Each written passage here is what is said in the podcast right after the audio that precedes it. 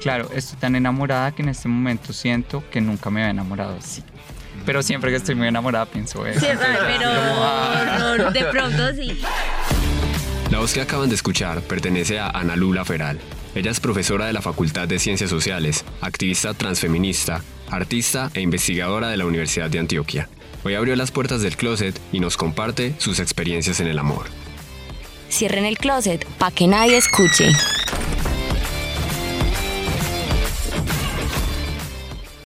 Ana Lu, ¿cómo estás? Muy bien, gracias. Bienvenida, muchas gracias por aceptar estar con nosotros hoy. No, un gusto. ¿Qué es para ti el amor? Pero el amor en general. En general. En general. Mm, para mí el amor, hay diosas. Pues para mí el amor tiene como un significado como de poder comprender a la otra persona y acompañar esa experiencia, como desde el cuidado. Hay muchos amores, ¿no? Como familiares, como con las amigas, como con los otros, eh, con las otras especies. Entonces creo que el amor se trata un poco de eso, ¿no? De, de, identificar como la otra existencia y también poder cobijarla para que esa existencia se pueda potenciar desde las posibilidades de una, ¿no? Y es una decisión. Yo siento que el amor se decide igual. Una decide a quién cuidar y de qué formas, y una decide cómo potenciar o cómo potenciarse también a través de ese cuidado. Y entonces, por ejemplo, uno podría amar también eh, lugares o cosas. Yo siento que sí, sí, yo tengo, sí, obvio. Claro que las cosas o los lugares que amo, por ejemplo, pensando rápidamente, igual tienen relación con alguna experiencia que he vivido ahí, o sola o acompañada, entonces es como, pero sí, claro que sí, ¿no? Yo igual mi casa la amo, por ejemplo, y la intento mantener como con los cuidados necesarios para, para que me potencie también. Yo siento que el amor igual es recíproco, como que una ayuda a potenciar a quien ama o a lo que ama, porque eso también a la vez te potencia a ti. Creo que no es algo que, que te agote, sino algo que te potencia. Creo que es importante ponerlo. ¿Hay algún lugar aparte de tu casa que te recuerde el amor? Yo tengo una relación significativa con el agua y en particular con los ríos. Claro, tengo varios puntos en varios ríos donde he podido habitar, digamos, ciertos momentos de mi vida, pero podría hablar del río en general, ¿no? Como la experiencia que sucede cuando me encuentro como con ese cuerpo eh, de agua y siento que le amo, como porque también siento que mi contacto, de hecho voy frecuentemente cuando lo necesito, cuando también quiero como pasar un espacio significativo con alguien, me parece que ir, ir allí eh, tiene un sentido como de amor muy grande, me potencia mucho poder estar en el agua. Y pues bueno, el río digamos que en general, pero el agua horizontal también como grandota, ¿no? La piscina, el mar, cuando se puede. ¿Y qué, por ejemplo, no es el amor? El amor es una, enseña, una enseñanza, ¿no? Algo que he aprendido como en la última temporada es que el amor definitivamente no es cuidar a otra persona a costa del cuidado propio. Siento que eso no es, por más que una quiera cuidar a alguien, creo que hay unos límites de equilibrio y creo que el límite de equilibrio es en poder cuidarse una y cuidar a la otra persona y que el cuidado a la otra persona no te desgaste. Siento que, o no te arruine, pues siento que eso no es amor, eso es otra relación. Para mí, pues, que no, no, no es amorosa, es, es como muy parasitaria un poco. Pero una cree que está amando. No, pues como que se camufla de amor, pero al final es, es un agotamiento raro. Eh, el amor definitivamente no es el daño voluntario. O sea, en cualquiera de los sentidos, familiar, amistoso, a los espacios. Como yo siento que cuando una genera daño voluntariamente en la otra persona o en el espacio o en el otro animal, ya no hay amor, ¿no? Creo que el amor sí o sí genera una relación con ese otro ser que no permite que voluntariamente le desees generar daño. ¿no? Muchas veces una la caga, obvio. Por supuesto, todas estamos aprendiendo cómo habitar esta experiencia humana, pero ahí no hay una voluntad de daño. Creo que cuando hay voluntad de daño, definitivamente no hay amor. Y eso es lo que más te decepciona del amor, que hay una voluntad de daño. Ay, no, no, pues todo bien, una. no, o sea, no, no me angustia, pues cuando le empiezan a hacer daño a una, pues una también tiene las herramientas, yo creo, o no, pero las alarmas, como que bueno, eso se convierte ya en una tensión, como en una lucha. No es lo que más me decepciona del amor. Lo que más me decepciona del amor es, creo, que se ponga en un lugar secundario. Yo soy ultra junkie del amor. Yo también. a mí me parece que si una ama se lo debe tomar en serio y lo debe trabajar, o sea, como cuando tú tienes un trabajo, cuando vas a la universidad, o sea, el amor definitivamente es una decisión que requiere tiempo, cuidados, forma. Y a mí eso de que te amo y, nada, o sea, me tienen por allá como en el quinto lugar, como es como, no, no me amas, quieres follar conmigo, es distinto y está bien, o no me amas, quieres decir que me amas. Pero eso, como, eso es lo que más de pronto me incomoda, como que no sea una prioridad. En mm. los vínculos con los que yo deseo relacionarme, tanto de amistades, familiares o sexoafectivos, ahí sí, pues yo entiendo que para muchas otras personas no sea el primer lugar, no tiene por qué serlo, pero para mí lo es. Entonces también busco que para las otras personas lo pueda hacer, ¿no? O sea, que eres como una adicta al amor. Eso suena muy... muy lindo, a mí, me suena lindo. No. Súper nocivo. No, no, yo lo defiendo, la verdad. Yo también me siento adicta al amor, porque es que el amor es algo muy, muy bello, pues a fin de cuentas. Sí, yo, o sea, sí soy muy junkie. O sea, a mí me gusta amar y estar enamorada. Pero hay sobredosis de amor. Hay sobredosis. No, yo creo que hay sobredosis de presencias.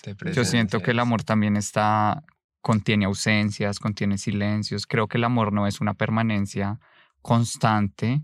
Creo que el amor incluso respeta los espacios personales, ¿no? El, el mm. amor o cuando amamos, yo creo que también es una tarea entender que esa persona puede sin nosotras, pero que ha decidido estar con nosotras para caminar juntas, ¿sí?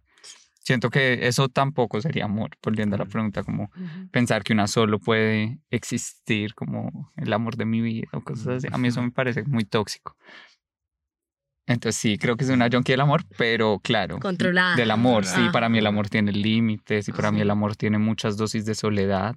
Yo creo que es súper bonito también todo el tiempo volver a una, y poder pensar lo bonito que es estar acompañada. Y de amor propio, a fin de cuentas. Y como de, de eso, como de entender, de entender las potencias que nos vamos compartiendo. Pero sí soy una junkie del amor, sin embargo, no quiero que eso se entienda como que soy una junkie a estar en pareja. Sí, creo que son cosas muy distintas. Yo, mm, Total. ¿Cómo fue tu primer amor?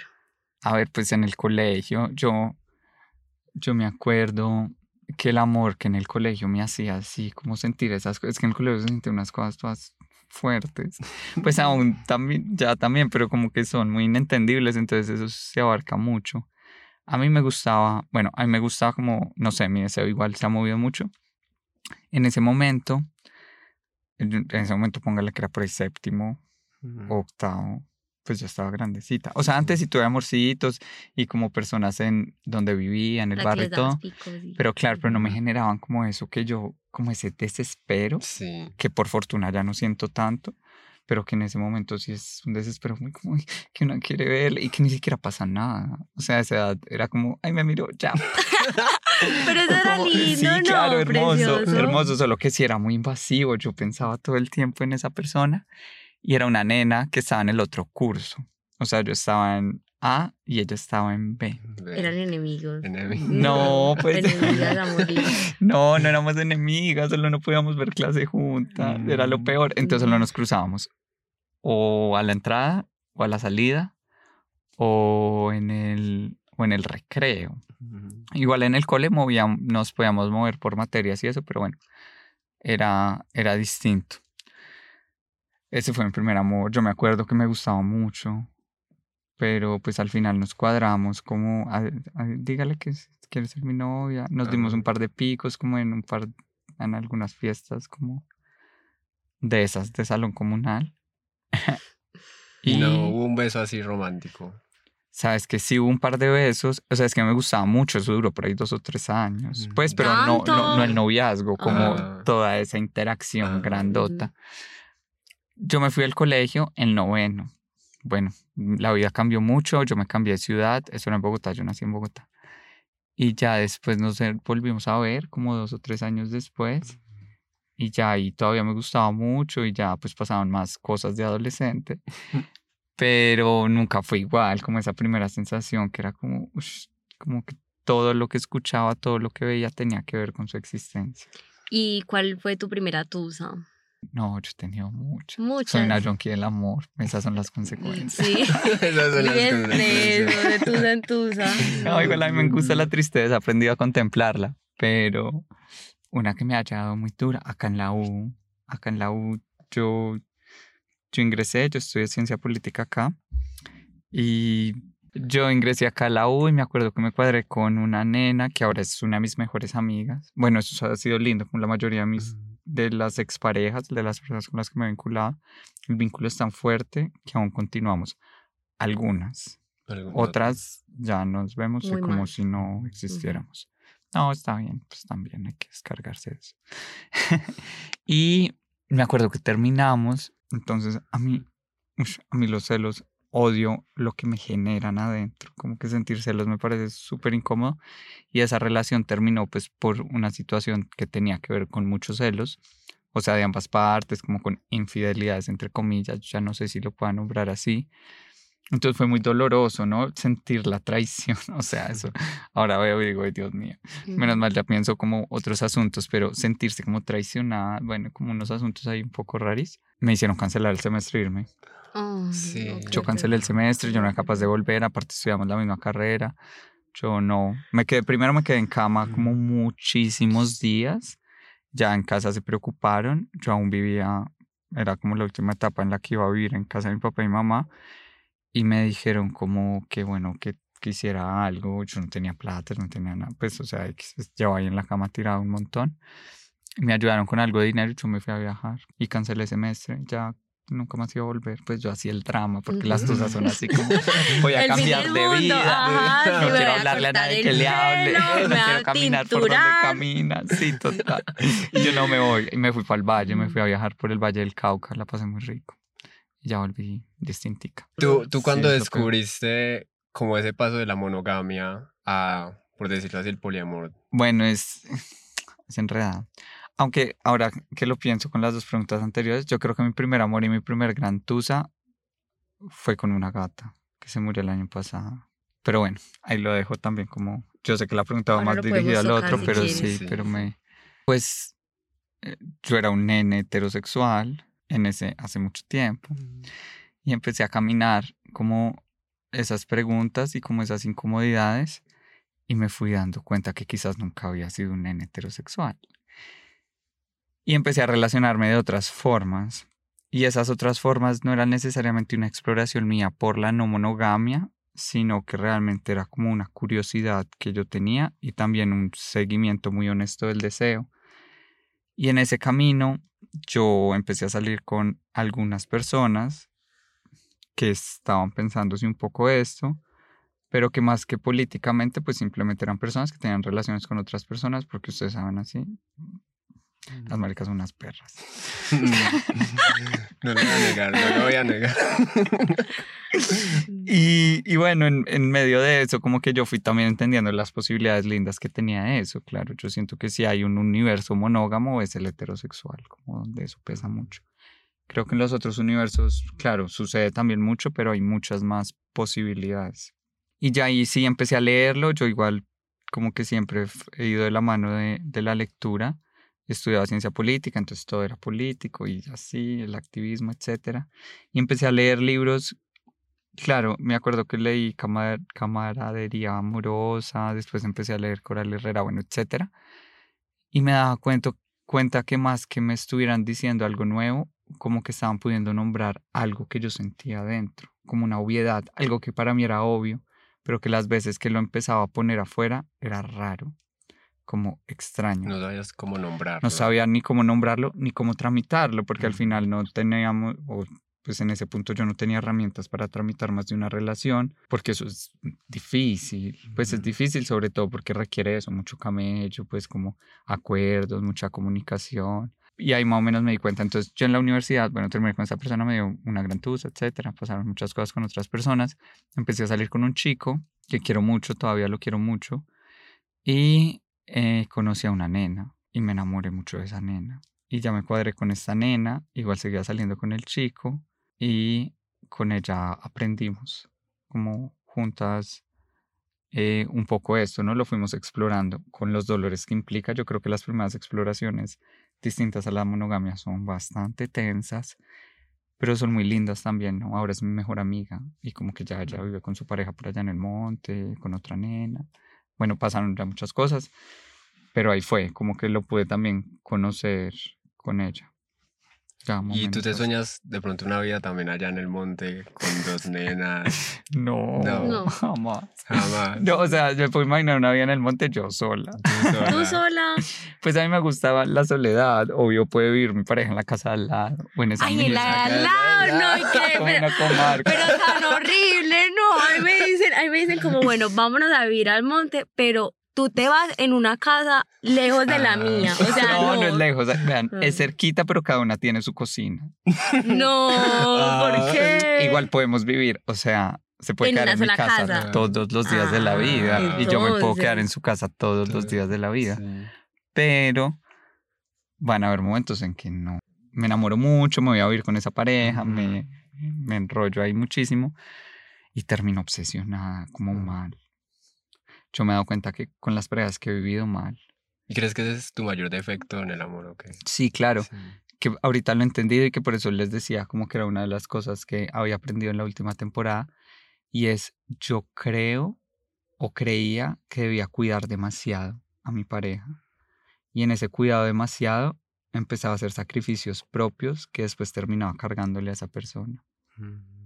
No de forma como muy voluntaria, sino me empezaba, yo decía, yo pensaba todo lo que hago y esta persona es así, claro, entendí que el cuidado por la otra persona debe tener una mediación y un límite, porque o si no, entonces si vivo con la otra persona, no es que me vaya a estorbar, es que me va a obsesionar y yo no puedo pensar, vean, no puedo pensar si yo vivo con alguien, de verdad yo todo el tiempo estoy pensando en que esa persona esté bien, en si ya se levantó, que hoy tiene cita, que vaya aquí, que si ahora comido, que el mercado.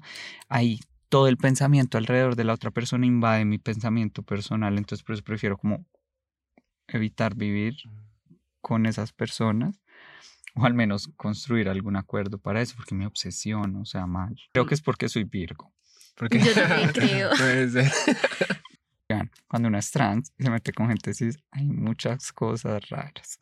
¿Cómo así?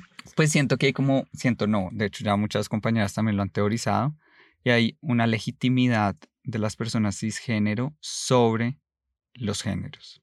Entonces, la, gente sí se cree la autorizada para decir quién es hombre y quién no es mujer, según su, pues su, su propia administración de, de los... A ver, cinco minutos. El género relacional, sí, se tiene presunción de, de cisgenerismo las personas cis piensan que todo el mundo es cis. Cuando se dan cuenta que alguien trans, piensan que no tiene el mismo acceso a ser hombre, a ser mujer o a, acceder a los artificios que construyen la masculinidad o la feminidad. Y eso tiene muchas implicaciones. No voy a echar aquí como la cátedra. Obviamente es difícil conseguir trabajo, un montón de cosas, pero yo he sentido y me he dado cuenta que una de las implicaciones más grandes que tiene es en las relaciones sexoafectivas, porque al sentirse una autorizada y la otra no, la relación sexoafectiva es desigual, porque una siempre está como en deuda y la otra persona siempre está autorizada. Entonces permite habitar unas formas de relacionamiento que puestas en unas relaciones cis son violencia pura, pero que puestas en unas relaciones trans hay como un mensaje interno como de que nos merecemos un poco esa violencia y eso es muy teso porque eso recae sobre el cuerpo, ¿no? El cuerpo que te mira desnuda y o te fetichiza ultra porque tienes ahí como un cruce de caracteres sexuales o te mira raro y piensa dentro de sí que te está haciendo un favor al poder estar sexualmente con eso. Toda esa serie de violencias se relacionan en lo íntimo y tienen que ver con eso, con la gente que, con la que uno se relaciona sexoafectivamente. Y al poder estar con otra persona trans, pues todo esto no tiene sentido es otra persona que sabe lo que cuesta construirse, es otra persona que sabe la belleza de lo trans, que no es una belleza que nace desde el pesar, sino una belleza que nace del asombro, de la contemplación y como de, de, la divinidad, ¿no? Como esto es muy creído, pero ajá, ante tanta violencia hay que darse aguantecito por otro lado. Y es también creer que somos diosas, que somos deidades, que entender que la potencia de nuestros cuerpos no es más linda entre más semejante sea un cuerpo cis, no es más linda, no es más trans, no es, no, claro que hay una potencia justo en esa evidencia de que somos trans, que a veces es difícil, ¿no? A veces esconder las cicatrices o fingir mucho la voz o de pronto no, bueno, muchos asuntos que pasan en las interacciones sexoafectivas se eliminan con otra persona trans, porque una iniciando relaciones con personas cis, como que igual sí hay que adaptarse mucho al género que una cree que esa persona desea. Entonces todo el tiempo uno está como en una tensión de no cagarla cambio en estas otras relaciones, creo que, al menos en esta que, en esta y en la anterior que también fue hermosa, o está siendo, yo no sé, yo espero si me escuchas. Dale un mensaje. un mensaje. ¿Estás escuchando esto, por favor? Mentiras, no, todo bien, cada cual verá las distancias que toma, yo las entiendo. Eh, pero también era con una persona trans, era no binaria. Ahora es algo con una persona que habita, digamos, una transmasculinidad. Una es está desprevenida un poco con esos asuntos, ¿sabes? Hay una semejanza que crea como una alianza interna y eso es una complicidad de pareja súper... Yo apenas la estoy entendiendo y es claro, es maravilloso. Y bueno, ¿nos puedes contar un poco sobre eh, la persona con la que estás saliendo actualmente? ¿Cómo lo ¿Qué signo es? ¿Qué signo ¿Qué signo es? ¿Qué signo es? No, pues no lo, que puedes, lo que puedas decir. Lo que puedas decir. No, estoy saliendo con, con un nene trans, con un chico trans, que le conozco hace mucho, de otros espacios, como espacios que tienen que ver mucho más con, pues como con el activismo trans, si se quiere. Y bueno, así es la vida. Terminamos saliendo, Claro, estoy tan enamorada que en este momento siento que nunca me había enamorado así. Pero siempre que estoy muy enamorada pienso eso. Sí, pero ah". de pronto sí, ¿no? Sí, porque sí, sí, seguro. Está marcando, seguro. Y estás descubriendo muchas cosas Y estás cambiando de perspectiva, o sea que es una... O sea, en 30 años te vas a acordar de él. No, por supuesto, ya siempre. Aparte que yo me acuerdo de todas mis relaciones. Ah. de una forma buena o de una forma mala. Depende de ellos. Ah, de mí no. Depende de cómo serán despedidos. Pero tú las tienes así como catalogadas. No, no, las pienso y las veo todo el tiempo por ahí, porque mm. siempre aparecen por ahí. Pero en este momento sí estoy muy enamorada. ¿Qué es lo peor que has hecho por amor?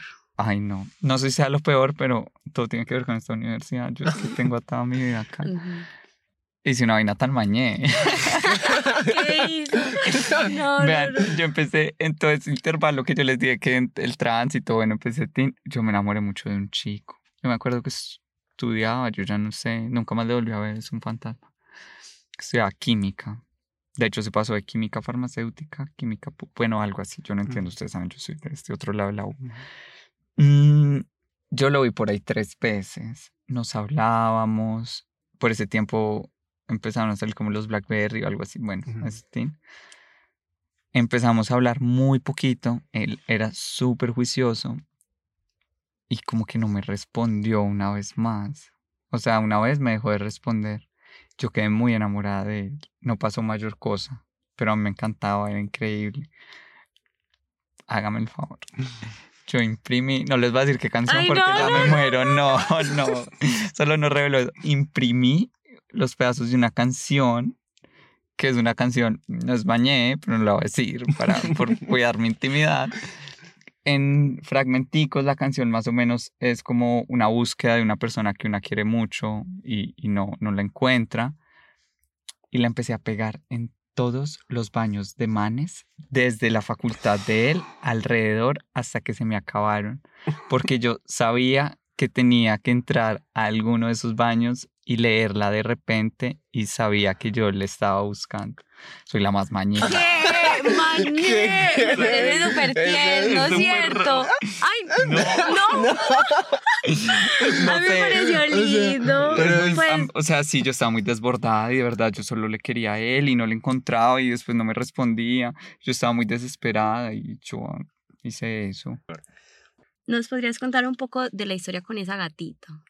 Ay, sí, vean. Se llama Chia. yo la adopté y fue la primera gata que adopté. Yo ya de ahí en adelante viví con varias gatas y de hecho una se murió antes y demás. Pero duramos 11 años. Se murió ahorita eh, terminando el 2022 y siento que con ella descubrí un lugar del amor que solo comprendí con ella.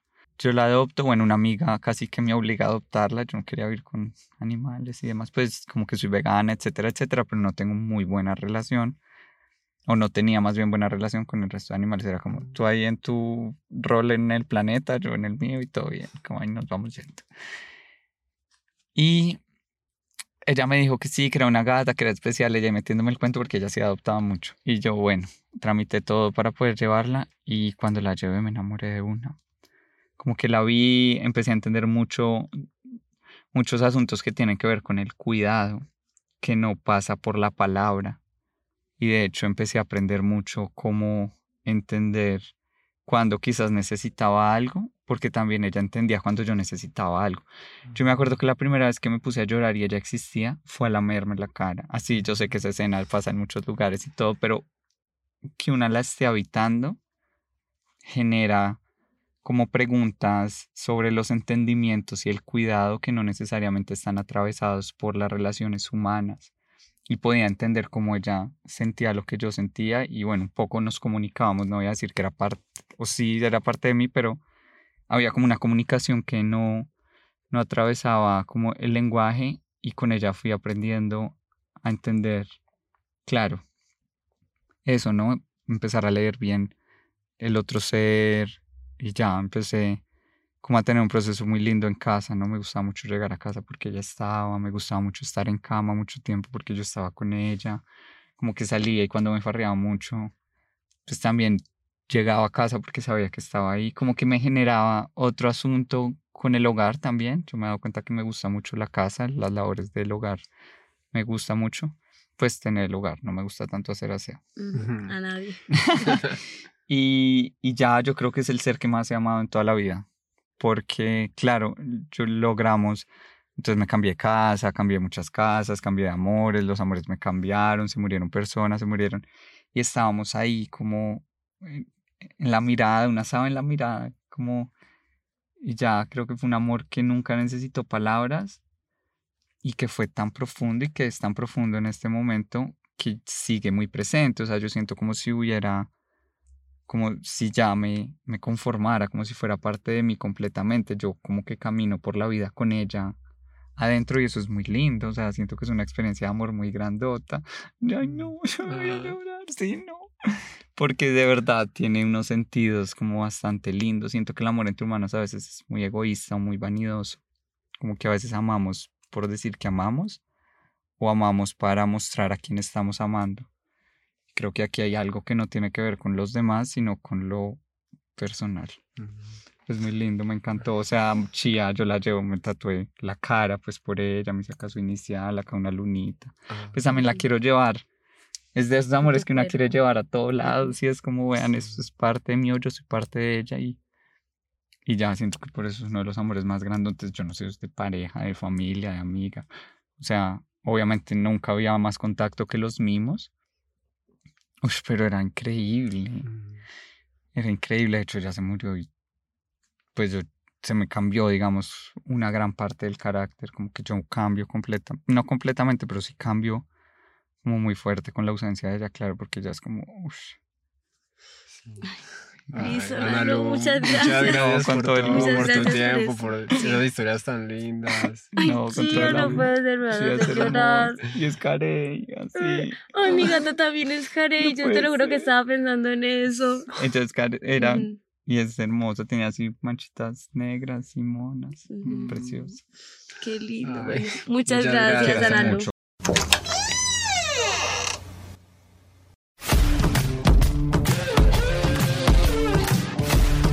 Como al inicio lo cerramos, ya podemos abrirlo. Sálganse del closet.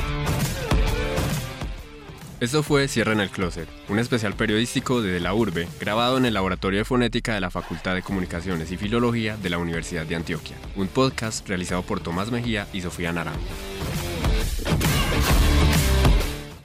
La portada del capítulo de este podcast fue elaborada con inteligencia artificial.